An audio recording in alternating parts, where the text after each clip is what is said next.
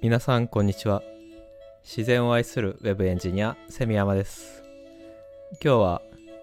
ファーブル昆虫記の中でファーブル先生が最高にどうかしてしまってるなと思ったセミ界についてお話ししたいと思います。昆虫に限らず生き物全般が好きな僕なんですが手元に集英社版の簡約ファーブル昆虫記、えー全20冊が、えーあるんですが今回ご紹介する、えーセミ界は第5巻の下、えー全体で言うと10冊目の本になります。この簡約ファーブル昆虫記なんですが1冊が300ページから400ページぐらいのハードカバーになっていて1冊ごとに帯がついてるんですよ。で、その間の、えーを象徴する、えーキャッチコピーが書いてあるんですけども、この第5巻下は、えー帯にこう書いてあります。アリストテレス曰く、セミは風味絶果なり。それでは炒めて食べてみよう。はい。えっ、と、帯でネタバレしちゃってるんですが、えーファーブルがセミを食べますね。あの、アリストテレスという昔の博物学者がいるんですが、その人曰く、セミは風味絶果。えー風味絶果という言葉を僕はこの帯で初めて見たんですが、風味はあの味とか味わいとかの風味ですね。風に味。で、絶果は、あの、絶対の絶に、かは人弁に土二つ、えーこれはまあ、綺麗とか良いとか、まあ、いう意味がある感じで、まあ、要するにセミはすごく美味しい、美味しいよってアイストテレスが言ってます、ますと。じゃあ炒めて食べようっていう、そういう、えーキャッチコピーですね。まあ、これはファーブル目線のキャッチコピーになっていて、実際ファーブルは、えーこの間でセミを食べますね。まあ、そのレシピも紹介されてまして、えーもう小細工はいらないと。アリストテレスが、もう大博物学者がセミうまいって言ってるんだから、あの素材の味を存分に生かして、生かす調理法で食べようということで、オリーブ油数滴、塩一つまみ、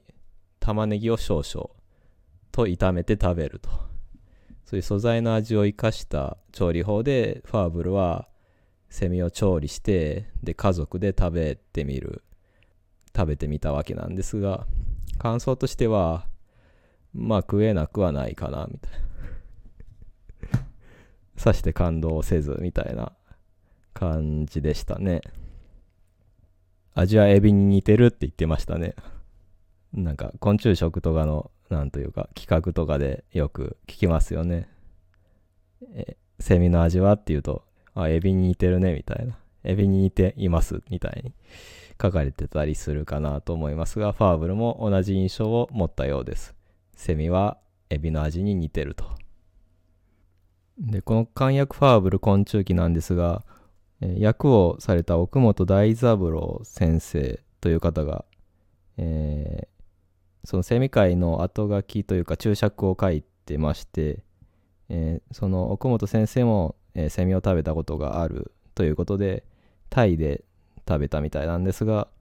えー油でよく炒め塩とナンプラーで味付けをしていたがカリッとしてビールのつまみに悪くないように思われた。要は料理の仕方なのであるっていう注釈を入れていただいてまして。はいまあちゃんと調理すればセミは美味しいよっていうことですよね。はい。そういう、えー訳された奥本先生の、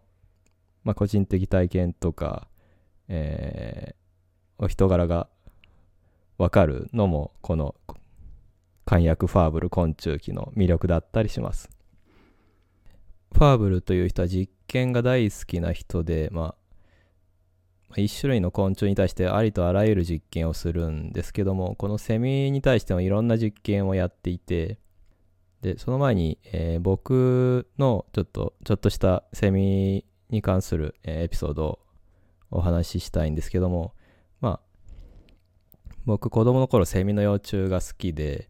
えー、セミの幼虫を捕まえたいということであの夜間を持ってセミがいそうな穴をこう見つけては、え、水を流し込んででセミが苦しくてわーっつって出てくるんですけど、まあ、そこを捕まえるっていう遊びをしてたんですね。で、まあ、そうやってこう地表近くにいるセミっていうのはもう羽化の直前なんですよね。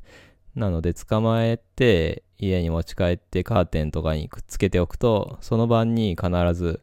羽化をするんですよ。で、セミの羽化ってどんな感じかっていうと、あの、茶色い、まあ、油ゼミで言うと、えー、茶色い幼虫の背中がパカッと縦に割れて、そこから白い成虫が、えー、エビ反りに出てくるんですよね。で、エビ反りになってこう、こう尻尾だけまだ抜け殻というかまあ、えー、幼虫の殻の中に入ってる状態で、こう、エビゾ、限界までエビゾってから、こう、元の姿勢に戻って、こう、抜け殻をガシッと掴んで、で、最後の尻尾を、えー、引きずり出す。で、あのー、色が白い以外は、まあ、成虫と変わらないセミが、えー、抜け殻に止まって、朝を待って、で、朝の光を浴びたり、こう、時間が経ってくると、あの、よく見る、茶色い黒っぽいセミの姿になって、まあ、元気に野外に旅立っていく、飛び立っていくという、そういう羽化の仕方をするんですけども、まあ、それが通常の羽化の仕方なんですけども、ファーブル先生は何を思ったか、木にがしあのしっかり捕まって、セミは羽化をすると。じゃあ、実験してみようって言って、セミの幼虫に糸をくくりつけて、で、試験管にこう、吊り下げて、あの、何もつかみどころがない状態にするんですよね。で、さあ、浮かしてみろって、と言って、ちゃんと浮かできるか調べるって それな、それやる必要あるみたいな、そういう実験をして、で、まあ、ほとんど幼虫はちゃんと浮かできないんですよね。あの、ちゃんと支えがないからしっかり掴んでうんしっかり何かねこう木木の枝とかうん確固たるものを掴んでこうそこで体を固定してあの自分の体を幼虫の殻から引き抜くからあの糸で吊り下げられて試験管の中とかだとそれがちゃんとできないからほとんど羽化できなくてまあ運よく器用に立ち回れた幼虫は羽化できたっていう結果が出るんですけども、それあんな、やる必要あるのかなっていう、そういう疑問が芽生えましたね。で、はい、それが1個で、あと第2の実験、これがなかなかグロいんですけどね、えー、まあ、セミがどこであ、どうやって鳴いてるのかを調べたいということで、えー、まあ、セミの構造を調べるわけです。まあ、解剖とかもするんだけど、まあ、解剖自体はね、あの、生き物の、うん、構造というかね、まあ、生理的な部分を調べることに普通にやられてることですからわかります。わかるんですが、えー、セミがどこで鳴いてるのか調べようって言って、まあ、いろんなところを調べるわけですね。で、まあ、体の奥にあるシンバルみたいな部分で音を出してるってことを発見して、で、まあ、針でそこをつっついて壊して、まあ、泣けないセミにしたりする、まあ、そういうこともやるんですけども、まあ、そこまではまあまあまあ、まあ、どこで泣いてるのか調べるためにやってるんだなっていうことで理解できるんですが、次の実験が本当に意味がわからなくて、あセミのあの、セミのお腹ってこう大部分が空洞なんですよ。あの、音を、鳴き声を反響させるためにそういう構造になってるんですけども、で、ファーブル先生はもうそこでなんかひらめいちゃったんでしょうね。実験してみようって言って、セミのお腹のその空洞部分を、あの、ちょん切って、あの、重要な内臓器官とかは、あの、コンパクトに収まってるので、そこは傷つけずに、その空洞になってる部分だけ取り除いて、で、そこに、こう、ラッパ状に丸めた紙を差し込んで、あの試験管と接続するんですよ。で、そうすると、あの、本当はこう数センチしかない反響する空間が試験管によって何倍にも大きくなるわけですよ。そうすると、セミの声がその試験管に反響して、お牛のような、オスの牛のようなものすごいうなり声のようになると。で、その実験をしてたところ、あの、近くを偶然小さい子供が歩いてたらしいんですけども、その子供は怯えて逃げてしまったって 書いてるんですけども、いや、まあ、音が怖かったっていうか、その実験をやってるファーブル先生が怖かったんじゃないかなと思いましたね。これ以上ないくらいのトラウマを、その、子供に植え付けたんじゃないかなと思いましたね。はい。で、えー、最後、今回ご紹介する最後の実験なんですけども、えー、ファーブル先生は、セミはそもそもああいつら何のために泣いてんのっていう素朴な疑問を抱いて、実験してみようってまたなるんですよ。えー、そもそも、あの、セミが、オスが、まあ、オスだけしか鳴かないんですけども、オスがすごいうるさく鳴いてるけど、えー、あいつは何のために鳴いてるんだと。メスが近寄ってきてる様子ないけどもってなるんですよね。えー、まあ、実際には、あの、ファーブルは、が観察した範囲では、その、鳴いてるオスにメスがぐいぐい近寄ってくっていうことは、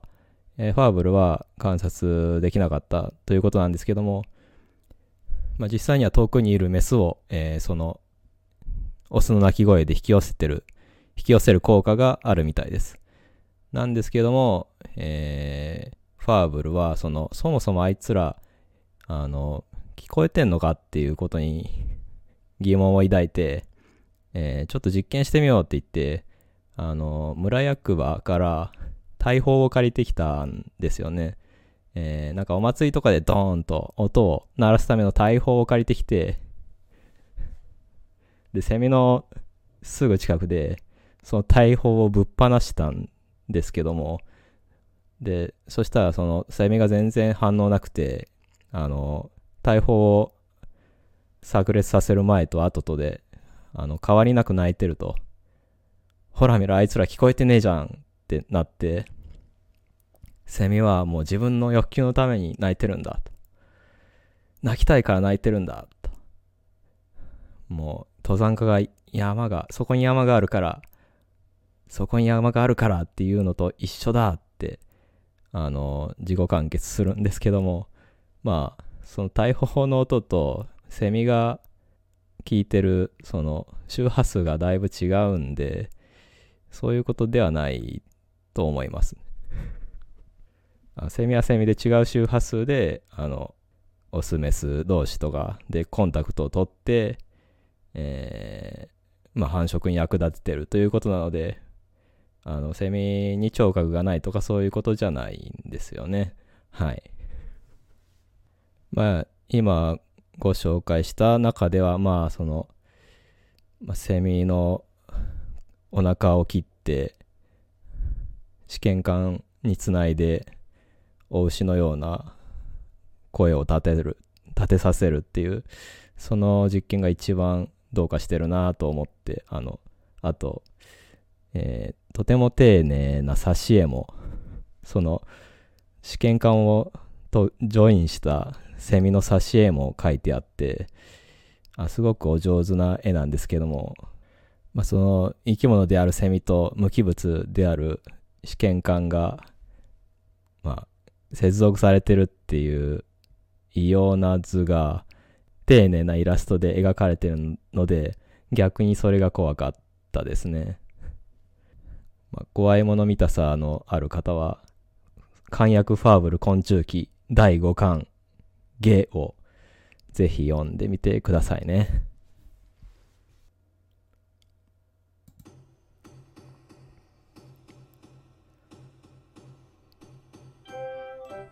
今日は